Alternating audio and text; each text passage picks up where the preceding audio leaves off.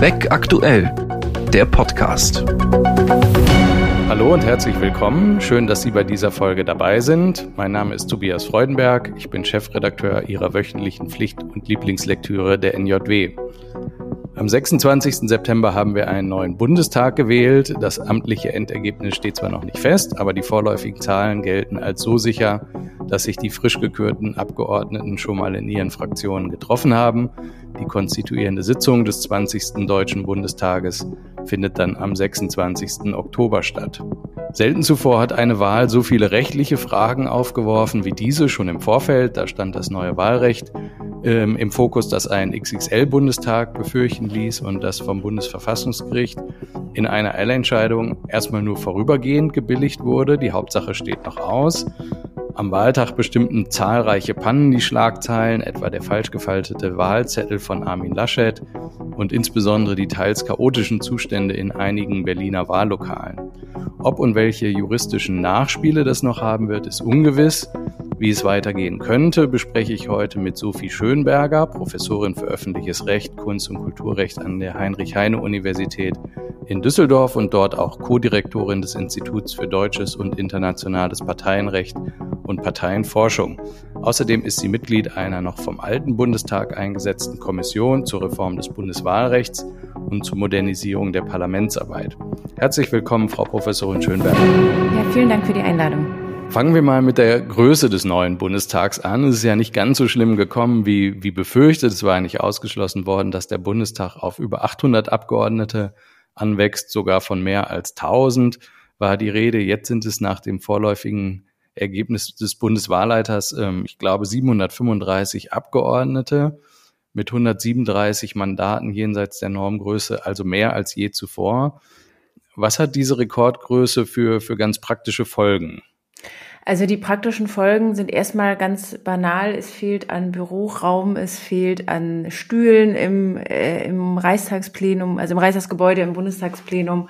Also es, es muss erstmal überhaupt Platz geschaffen werden für die vielen neuen Abgeordneten. Das hatte man schon beim letzten Mal. Äh, bei äh, nach der nach dem Beginn der Legislaturperiode dieses Mal ist es jetzt noch mehr geworden, noch größer. Ähm, es ist ja schon so, dass äh, Wolfgang Schäuble noch als Bundestagspräsident gegen Ende der Legislaturperiode schon Übergangsbauten bestellt hat, um die neuen Abgeordneten auch tatsächlich unterbringen zu können mit den Mitarbeiterinnen und Mitarbeitern. Das kostet auch mehr Geld. Das ist ein Punkt, den der Bund der Steuerzahler immer sehr, äh, sehr hoch hält. Mich wird das mit dem mehr Geld nicht stören, äh, wenn dadurch die Demokratie besser würde.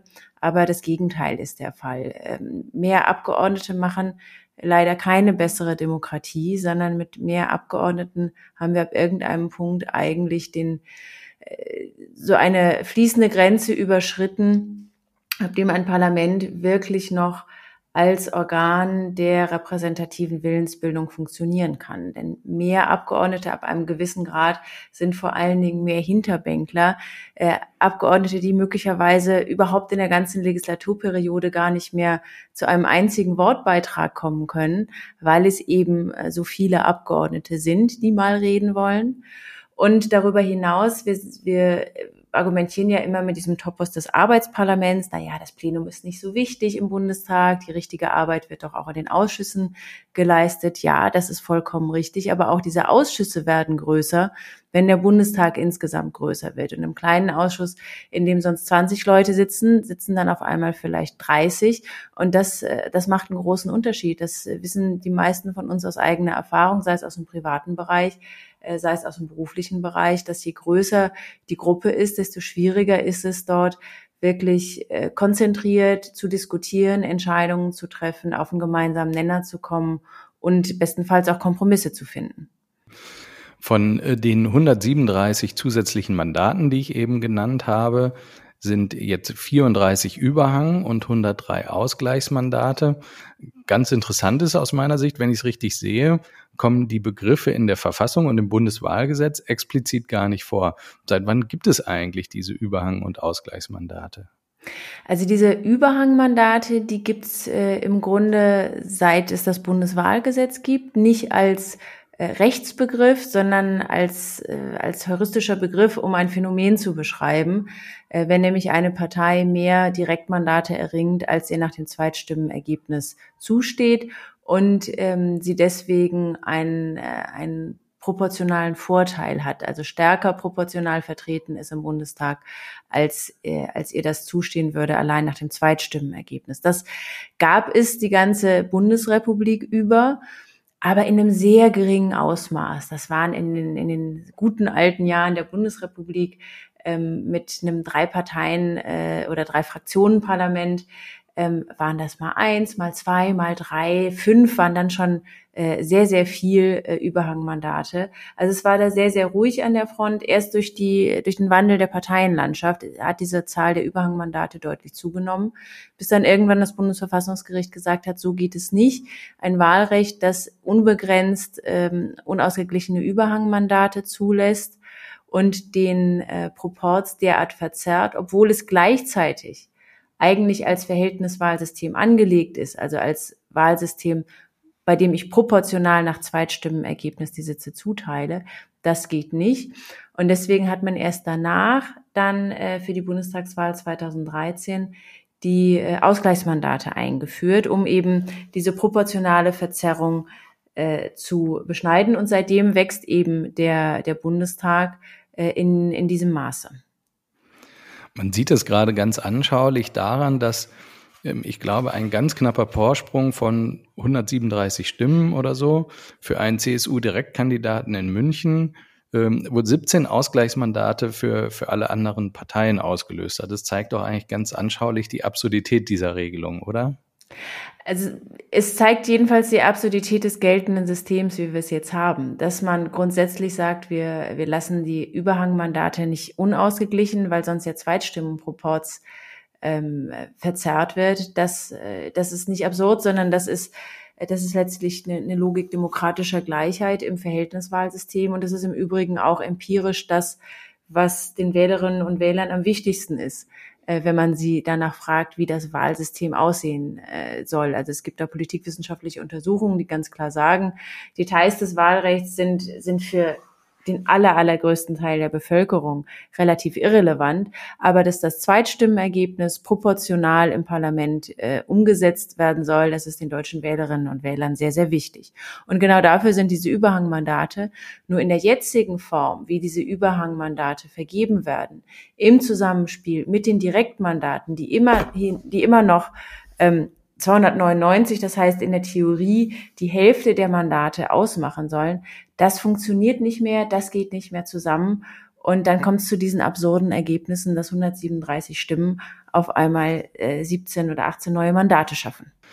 Auf die Größe ähm, beziehungsweise die Überhang- und Ausgleichsmandate kommen wir bestimmt nochmal zu sprechen, wenn wir über die Notwendigkeit ähm, einer weiteren Wahlrechtsreform ähm, sprechen. Vorher will ich nochmal äh, kurz weitere Besonderheiten des Wahlrechts ansprechen, die diesmal zur Anwendung kamen. Die Linke beispielsweise ist ganz knapp unter der 5-Prozent-Hürde geblieben, aber dank der Grundmandatsklausel wegen drei direkt gewonnener Wahlkreise mit so vielen Abgeordneten im Bundestag, wie er nach dem Zweitstimmenergebnis zustehen. Ist das eine sinnvolle Regelung aus Ihrer Sicht?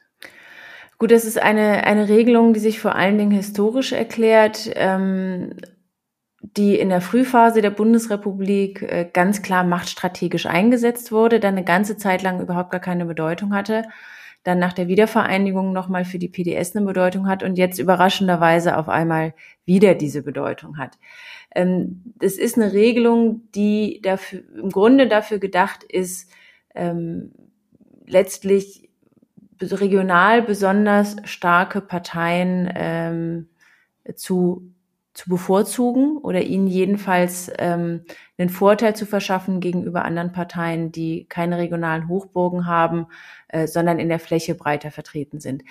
Ob das wirklich so ein sinnvolles Ziel ist, darüber kann man meiner Meinung nach sehr intensiv streiten. Also ursprünglich ist diese Regelung tatsächlich äh, eingeführt worden ähm, auf, äh, auf Druck der, der Konrad-Adenauer CDU, die eben mit durch Bündnisse konservativer Kleinparteien mit lokalen Schwerpunkten äh, letztlich ihre Mehrheiten sichern wollten.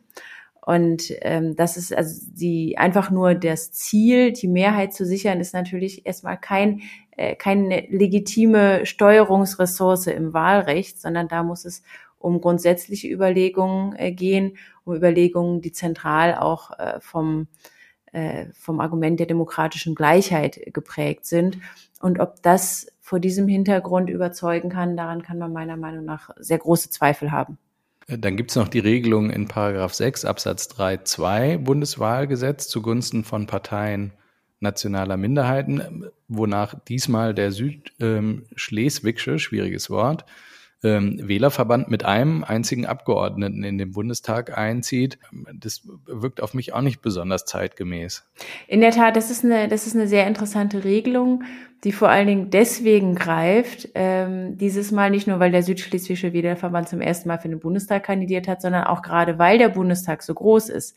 Denn sie haben zwar keine fünf Prozent äh, Sperrklausel, für diese Partei aber die sogenannte faktische Sperrklausel. Das heißt, sie müssen jedenfalls so viel Stimmen erringen, dass es prozentual für ein Mandat reicht.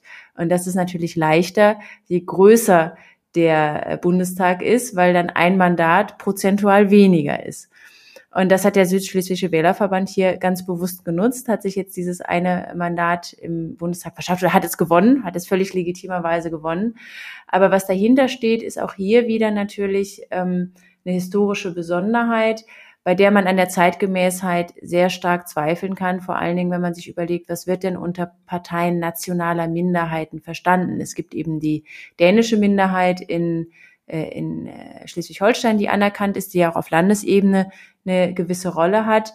Es gibt noch äh, unter den Kleinstparteien eine Partei, die sich die Friesen nennt, äh, die fällt drunter. Es gibt noch eine Partei für die Sorben in Brandenburg und Sachsen. Ähm, aber wie grenzen wir das eigentlich ab? Also was ist eine Partei einer nationalen Minderheit? Ähm, wer fällt runter, wer fällt nicht runter? Das, da argumentiert man in der Literatur, die es dazu gibt, vor allen Dingen historisch, über historisch gewachsene Gruppen und sagt dann, okay, die Sorben, die Friesen, die Dänen in Schleswig-Holstein sind drunter, aber zum Beispiel Menschen mit türkischem Migrationshintergrund äh, fallen da nicht drunter. Das sind dann schon Abgrenzungsfragen, äh, bei denen man äh, bei denen man dann wirklich Zweifel bekommen kann, ob das äh, tatsächlich taugt, um diesen Rechtsbegriff zu definieren oder ob hier nicht einfach nur ähm, herkömmliche Traditionen weitergetragen werden, was wie, wiederum mit der demokratischen Gleichheit, die ja im Wahlrecht besonders strikt gilt, dann nur schwer vereinbar wäre. Dann will ich mal mit Ihnen darauf schauen, wie es jetzt weitergeht. Ähm eine Hürde könnte sich ja kurzfristig in Karlsruhe ergeben. Sie haben eingangs schon gesagt, dass es in der letzten Legislaturperiode Reformen ähm, zum Wahlrecht gab. Eine grundlegende Reform ist nicht zustande gekommen. Die kleine Korrektur, so will ich es mal nennen, auf die sich die Union und SPD einigen konnten und die sie gegen die Opposition durchgesetzt haben, hat das Problem ersichtlich nicht gelöst. Jetzt haben wir die besondere Situation, dass Abgeordnete von Grünen, Linke und FDP mit einem Eilantrag beim Bundesverfassungsgericht die Änderung des Sitzzuteilungsverfahrens für die jetzige Wahl zu Fall bringen wollten. Karlsruhe hat es abgelehnt aber, so habe ich es verstanden, durchaus Bedenken erkennen lassen. Auch ganz interessant, im, im Anhörungsverfahren im Bundestag zum neuen Wahlrecht wurde dessen Verfassungsmäßigkeit eigentlich von nahezu allen Sachverständigen bezweifelt. Was passiert denn jetzt, wenn das Bundesverfassungsgericht in der Hauptsacheentscheidung auch dieser Meinung ist? Also dazu muss ich erstmal den Disclaimer loswerden, dass ich Prozessvertreterin in diesem Verfahren bin. Ich vertrete die, ähm, die Antragsteller im abstrakten Normkontrollverfahren. Ähm, was kann passieren? Äh, das äh, sind, das sind zweierlei, zweierlei Dinge, die passieren können, weil es um zwei Punkte geht in diesem Verfahren. Es geht zum einen äh, um das Problem der unausgeglichenen Überhangmandate, die wieder eingeführt worden sind durch die letzte Wahlrechtsreform. Das heißt, bis zu drei Überhangmandate werden nicht mehr ausgeglichen. Das heißt, bis zu drei Mandate können den Proporz verzerren. Ähm, die sind jetzt wenig überraschenderweise bei dieser Wahl alle bei der CSU gelandet. Das heißt, die CSU ist äh, deutlich stärker repräsentiert im Bundestag, als ihr das nach ihrem äh, Zweitstimmenergebnis zustehen würde, hat nämlich drei Mandate praktisch als Bonus geschenkt bekommen, weil sie so viele Direktmandate bekommen hat. Ob das äh, verfassungsgemäß ist, darüber wird gestritten. Ähm, das Bundesverfassungsgericht hat in der einstweiligen äh, oder in der, in der Ablehnung der einstweiligen Anordnung da jedenfalls Zweifel durchblicken lassen. Da wird man das Hauptsacheverfahren abwarten müssen. Ich halte die Regelung jedenfalls für verfassungswidrig, weil es eben der, äh, der Wahlrechtsgleichheit und der Chancengleichheit der Parteien widerspricht. Wenn man dieses Problem lösen wollen würde, ähm, könnte man das äh, für die laufende Legislaturperiode derart lösen, indem ähm, diese drei Überhangmandate auch noch ausgeglichen würden. Dann würde der Bundestag noch mal ein bisschen größer werden, aber ähm, es würde eben dieser Mandatsvorteil für die CSU jenseits des äh, Zweitstimmenproporzes entfallen. Das ist allerdings etwas, was nicht im Verfahren der abstrakten Normenkontrolle passieren kann jetzt sind wir im Verfassungsprozessrecht, sondern das kann nur passieren im Rahmen einer Wahlprüfungsbeschwerde.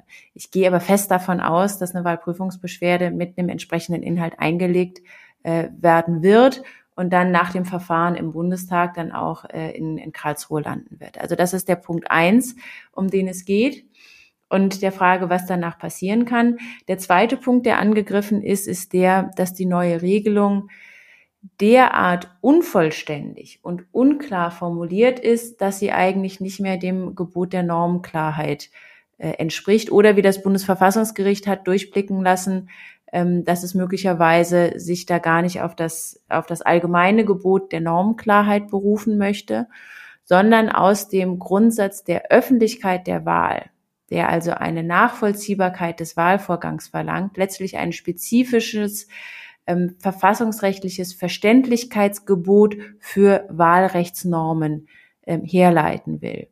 Und äh, da bestehen ganz erhebliche Zweifel, äh, ob das geltende Wahlrecht diesem Test entspricht. Das Wahlrecht war schon vorher sehr, sehr kompliziert. Ich habe meinen Studierenden immer gesagt, es gilt eigentlich immer, wenn sie Jura machen, lesen sie die Norm. Einzige Ausnahme, Paragraph 6 Bundeswahlgesetz.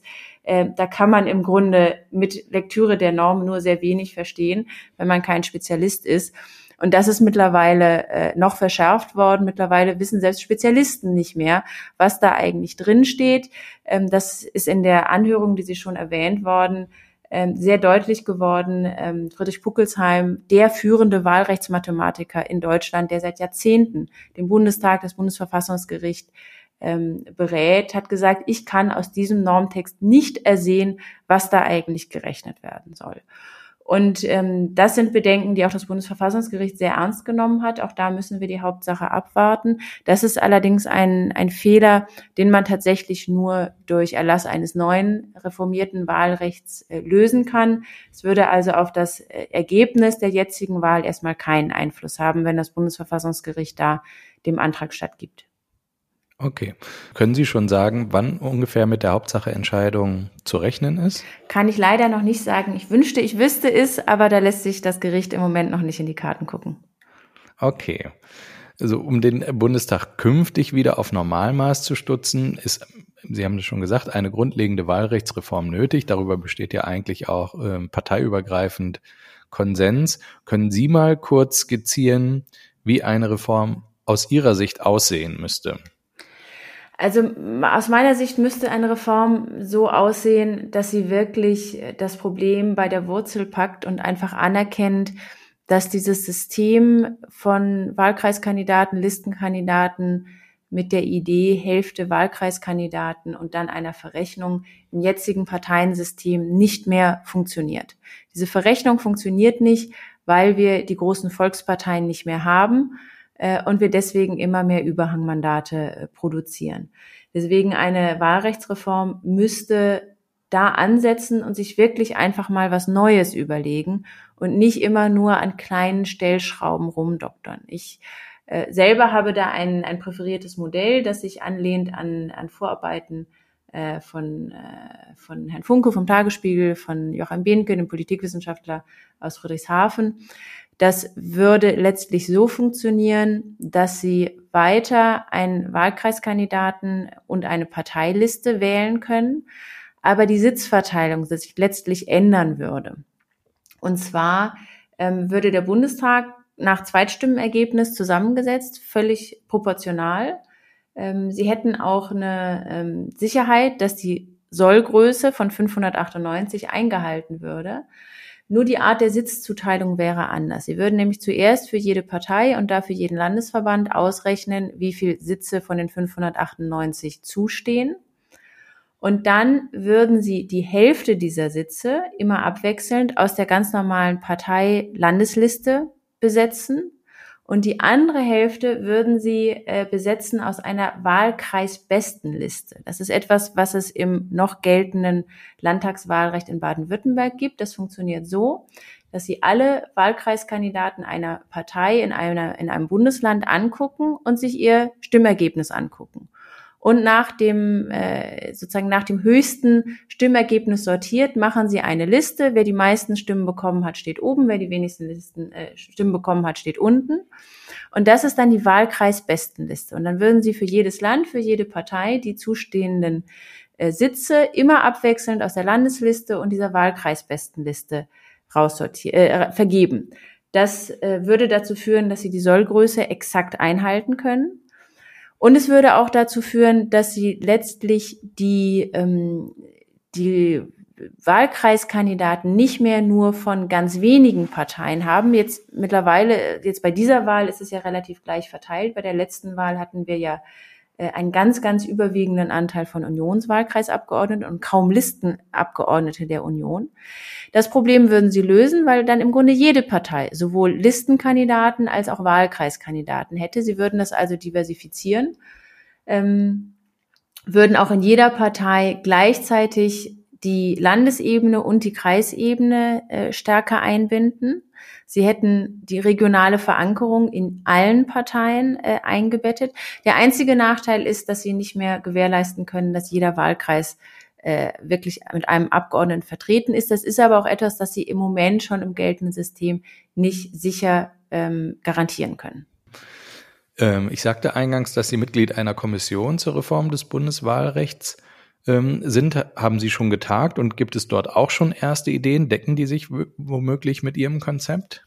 Also die, die Wahlrechtskommission hat im Grunde zweimal getagt, einmal um sich zu konstituieren und einmal um über Leitfragen zu diskutieren, äh, mit denen man dann in die nächste Legislaturperiode gehen möchte. Also inhaltliche Vorfestlegungen, inhaltliche Richtungen hat es da bisher überhaupt noch gar nicht gegeben. Ich werde natürlich versuchen, mein Konzept äh, in die Kommissionsarbeit äh, einzuspeisen, aber es ist, eine, es ist ein schwieriger Prozess, zumal äh, die, ähm, die Kommission einen, einen relativ großen Auftrag hat. Sie soll sich nicht nur mit der Reform des Bundestagswahlrechts im Hinblick auf die Größe auseinandersetzen, sie soll die Frage der Parität behandeln, sie soll diverse Fragen der Reform der Parlamentsarbeit äh, befassen. Also das ist ein großes, großes äh, Programm, das da zu leisten ist, in nicht mehr ganz so großer Zeit. Und im Moment ist natürlich auch die Kommission noch ein bisschen auf Pause gestellt äh, durch die Bundestagswahl und, und den Wechsel. Es wird da sicherlich auch noch personellen Wechsel in der Kommission geben durch die Neukonstituierung des Bundestags. Ja. Und trauen Sie dem neuen Bundestag eine wirkliche Novellierung zu? Das hängt ein bisschen davon ab, wie die Regierungsbildung funktioniert. Ich würde sagen, tendenziell, äh, wenn die Ampelkoalition kommen würde, wäre das jedenfalls eine Koalition oder eine Konstellation, in der eine Wahlrechtsreform wahrscheinlicher würde.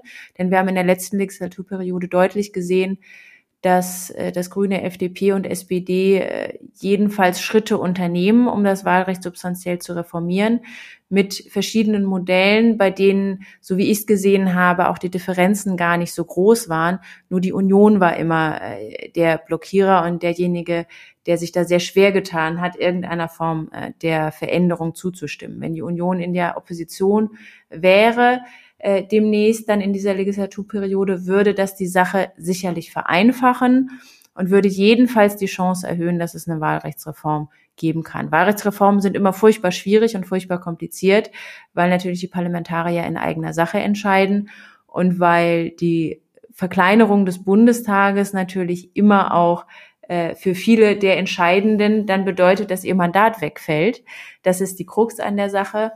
Aber sollte es zu einer Ampelkoalition kommen, bin ich jedenfalls vorsichtig optimistisch, dass eine Reform gelingen könnte. Ähm, es gab noch eine andere verfassungsrechtliche Streitfrage im Kontext dieser Wahl, ähm, begründet in dem hohen Anteil der Briefwähler. Es gilt ja das Leitbild der Urnenwahl könnte tatsächlich eine ungebremste Zunahme der Stimmabgabe per Brief möglicherweise irgendwann verfassungsrechtlich zweifelhaft sein? Also die Frage ist tatsächlich, wann das kippt. Das Bundesverfassungsgericht ist in der Vergangenheit mit, den, mit der Freigabe der Briefwahl, wir müssen ja mittlerweile keinen Grund mehr für die Briefwahl angeben, sondern können das einfach grundlos, ähm, sehr großzügig umgegangen und hat gesagt, das dient der Allgemeinheit der Wahl, weil es letztlich die, die Wahlbeteiligung erhöhen kann. Ähm, sie haben das entschieden vor dem Hintergrund einer klar sich immer weiter erhöhenden Anzahl von Briefwählern, aber natürlich ohne die Sondersituation der Pandemie. Ähm, das Problem bei der Briefwahl ist zweierlei. Zum einen natürlich, dass sie nicht in gleicher Weise wie bei der Urnenwahl die Freiheit und die Geheimheit der Wahl sicherstellen können. Ähm, man kann nicht genau kontrollieren, ähm, wo der, der Briefwahlzettel ausgefüllt wird, ob es nicht doch Druck gibt, äh, wen ich, wem ich davon Kenntnis gebe. Also vor allen Dingen die Geheimheit der Wahl ist natürlich ähm, letztlich nicht mehr sichergestellt bei der Briefwahl. Ähm, das ist das große Problem. Das Bundesverfassungsgericht hat das sozusagen unter den alten Umständen vor der Pandemie äh, für verfassungsrechtlich gerechtfertigt gehalten unter dem Aspekt der Allgemeinheit der Wahl. Jetzt unter den Bedingungen der Pandemie würde ich sagen, ist es aus Gründen des, äh, des Gesundheitsschutzes jedenfalls auch zu rechtfertigen. Wenn sich allerdings da, der Trend so fortsetzt und wir uns immer weiter vom Leitbild der Urnenwahl äh, entfernen, dann kommen wir langsam in einen Bereich, wo ich da durchaus auch verfassungsrechtlich äh, problematische äh, Konsequenzen sehen würde im Hinblick auf die beiden genannten Aspekte, aber auch ja im Hinblick darauf, dass wir dann im Grunde keinen Wahltag mehr haben, sondern so eine längere Wahlphase von mehreren Wochen und dann die Wähler letztlich auch nicht mehr alle auf demselben Stand ihre Wahlentscheidung treffen. Mhm.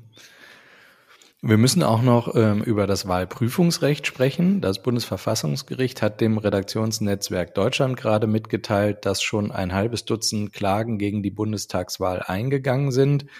Ich habe eingangs von, von zahlreichen Pannen und teilweise chaotischen Zuständen bei den Wahlen in Berlin gesprochen, wo ja neben der Bundestagswahl noch ein neues Abgeordnetenhaus und die Berliner Bezirksverordnetenvertretung gewählt wurden, sowie über einen Volksentscheid zur Vergesellschaftung großer Wohnungsunternehmen abgestimmt wurde. Jetzt alles aufzuzählen, was da schiefgelaufen ist, ähm, würde hier den Rahmen sprengen. Aber jedenfalls haben manche Bürgerinnen und Bürger erst nach der eigentlichen Schließung der Wahllokale nach 18 Uhr wählen können und dann schon in Kenntnis erster Prognosen. Manche haben möglicherweise gar nicht wählen können. Dennoch war mehrfach auch von kundigen Kollegen von Ihnen zu lesen, dass dies alles wohl keine rechtliche Konsequenzen haben wird. Sehen Sie das auch so? In der Tat. Also das ist ein, ein großes Problem, das wir im Wahlprüfungsrecht haben. Also nach dem, was wir bisher wissen, scheint es sehr deutlich so zu sein, dass es zu massiven Wahlfehlern gekommen ist im Land Berlin. Aber der Rechtsschutz gegen solche Wahlfehler ist aus historischen Gründen sehr speziell und ähm, der funktioniert so, dass sie ähm, sich ohnehin erstmal ans Parlament selber wenden müssen. Also Karlsruhe kann da im Moment noch gar nichts tun, sondern muss erstmal warten, bis der Bundestag tätig geworden ist. Das dauert erfahrungsgemäß ohnehin schon immer recht lange, so dass oft schon äh, ein Teil der Legislaturperiode äh, ins Land gegangen ist, bevor das Ganze vor Gericht landet. Und mir ist kein einziger Fall bekannt, wo ein Wahlprüfungsausschuss eines Parlaments da jemals ähm, den, den Beschwerden stattgegeben hätte. Dann landet es vor Gericht und vor Gericht wird zwar geprüft, ähm, wird zwar umfassend geprüft, aber rechtliche Konsequenzen im Sinne etwa einer Wiederholung der Wahl ähm, hat das Ganze nur, äh, wenn man die sogenannte Mandatsrelevanz dartut. Wenn man also plausibel darlegen kann, dass das Wahlergebnis ohne diese Wahlfehler anders ausgesehen hätte als mit diesen Wahlfehlern. Der sächsische Verfassungsgerichtshof hat in der jüngeren Entscheidung selbst das noch relativiert und hat gesagt, selbst wenn man eine Mandatsrelevanz hat, dann müssen wir immer noch abwägen, ob nicht die Stabilität des Parlaments wichtiger ist als die Korrektur dieses Wahlfehlers.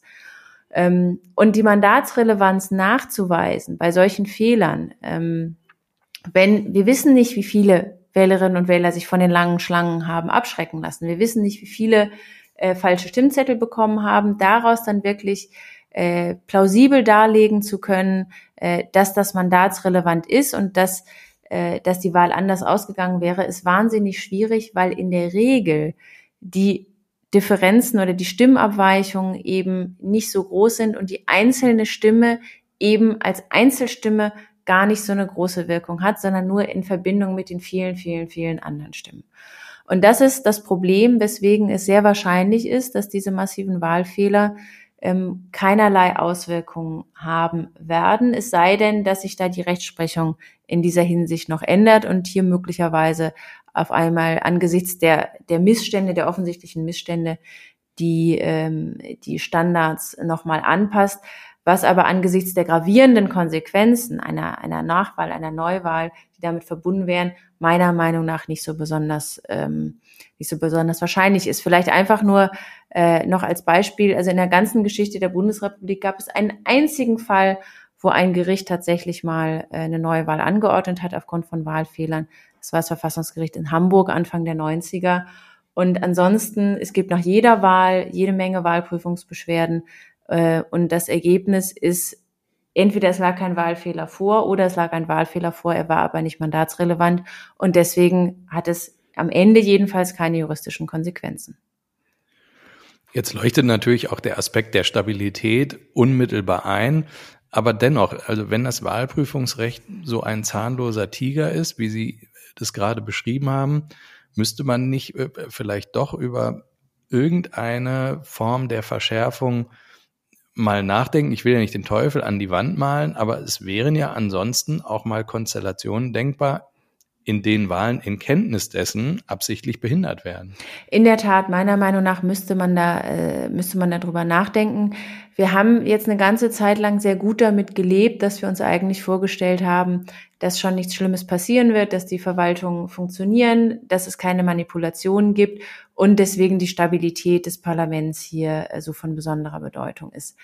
Aber der andere Aspekt, der hier natürlich auf einmal jetzt in Gefahr gerät, ist letztlich die Legitimationsfunktion von Wahlen und das Vertrauen in die Wahlen. Demokratie lebt davon, dass die Menschen in die demokratischen Institutionen vertrauen, in den Vorgang der Stimmabgabe vertrauen und ihm legitimatorische Kraft zusprechen. Und wenn dieser Glaube, wenn dieses Zutrauen erschüttert ist, dann äh, erschüttert das die gesamte Demokratie und die Zustände in Berlin sind jedenfalls geeignet, da als ein Baustein das, äh, das Vertrauen jedenfalls ein bisschen ins Wanken zu bringen. Und das wird natürlich verstärkt, wenn das dann auch noch keine, äh, keine rechtlichen Folgen haben. Wir sehen das gerade in den USA, wo ja zum Teil ähm, völlig haltlose Anschuldigungen bewusst eingesetzt werden, um das Vertrauen in die demokratischen Institutionen äh, zu zerstören. Also gerade das Beispiel Briefwahl im Vorfeld der letzten Präsidentschaftswahl wurden ja massiv Gerüchte gestreut, die Briefwahl sei nicht sicher, die Briefwahlstimmen seien alle manipuliert, äh, etc. etc. Ähm, das sind im Übrigen Gerüchte, die auch im Vorfeld der Bundestagswahl nach Deutschland geschwappt sind und hier praktisch nochmal recycelt wurden, vollkommen ohne jeglichen Anhaltspunkt. Das heißt, schon ohne jeglichen Anhaltspunkt gibt es immer die Gefahr, dass solche äh, Delegitimationserzählungen äh, greifen und verfangen. Äh, und wenn dann wirklich solche Missstände auftauchen und sie dann offensichtlich sind und trotzdem keine Konsequenzen haben, dann ist das sehr gefährlich, weil daraus wirklich äh, eine, Erosion des Vertrauens in die Wahl als demokratische Legitimationsakt folgen kann. Hat denn aus Ihrer Sicht die Diskussion über das Wahlrecht und die Vorkommnisse bei den, bei den jüngsten Wahlen tatsächlich das Vertrauen in die Gültigkeit oder auch die Legitimität äh, von Wahlen und der daran beteiligten Institutionen schon beeinträchtigt? Also ich kann Ihnen da keinen empirisch gesicherten Befund geben. Ich sehe jedenfalls, dass die, dass die Diskussion um, um die Pannen in Berlin ein problematisches Ausmaß angenommen hat.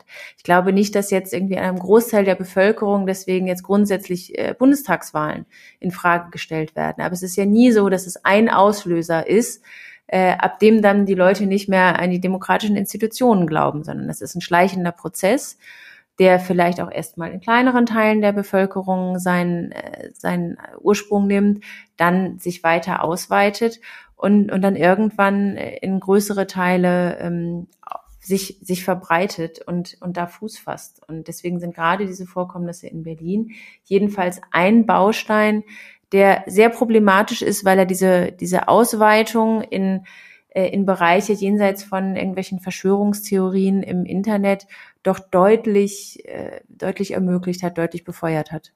Zumal ja auch die ersten Reaktionen der Verantwortlichen nicht gerade vertrauensfördernd waren. Inzwischen hat die Landeswahlleiterin ähm, aber ihr Amt ähm, zur Verfügung gestellt.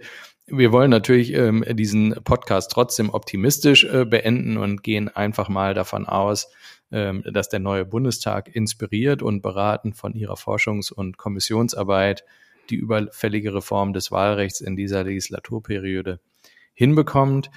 Ganz herzlichen Dank, sehr geehrte Frau Professorin Schönberger, dass Sie heute bei mir im Podcast zu Gast waren und für das sehr interessante Gespräch. Ihnen, liebe Hörerinnen und Hörer, vielen Dank fürs Zuhören und bis zum nächsten Mal.